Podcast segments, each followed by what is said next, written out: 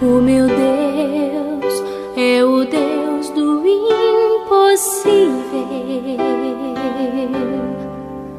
Jeová Jireh, o grande El Shaddai. Bom dia, Betinho. Bom dia, família Fato Popular. Hoje é quinta-feira e a palavra de Deus para nossa edificação encontra-se no Evangelho de João, capítulo 5, versos de números 6 e 7, a conhecida história da cura de um paralítico.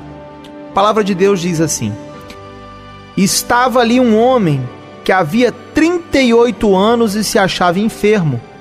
E Jesus, vendo esse deitado, e sabendo que estava naquele estado havia muito tempo, disse-lhe: Queres ficar são? Mas o enfermo respondeu-lhe: Senhor, não tenho homem algum que, quando a água é agitada, me ponha no tanque. Mas enquanto eu vou, desce outro antes de mim. A Bíblia conta a história de um homem que perseverou por 38 anos à beira de um tanque. Acreditava-se que de tempo em tempo um anjo descia ali, movimentava as águas, e o primeiro que descesse ao tanque era curado de todas as suas enfermidades. Por 38 anos, ininterruptamente, ele perseverou. E Jesus, ao passar por aquele lugar, e sabendo que ele estava ali há muito tempo, Jesus lhe perguntou: Queres ser curado?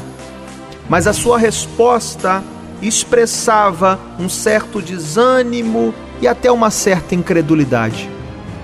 Ele exalta o cenário desafiador e desencorajador. Ele responde dizendo: Senhor, eu não tenho ninguém que me coloque no tanque quando a água é agitada. Em outras palavras, ele está dizendo: Senhor, eu não tenho o apoio de ninguém. Querido ouvinte, esse é um dos grandes motivos que levam milhares de pessoas a desanimarem todos os dias.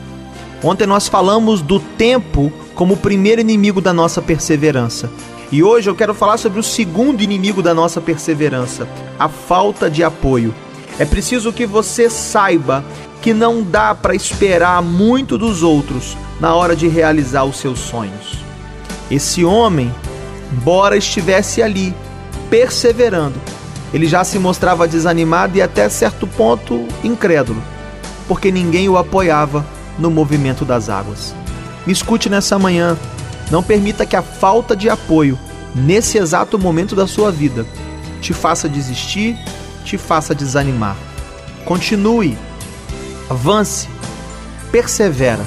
Afinal de contas, você tem o maior e o melhor apoio que existe.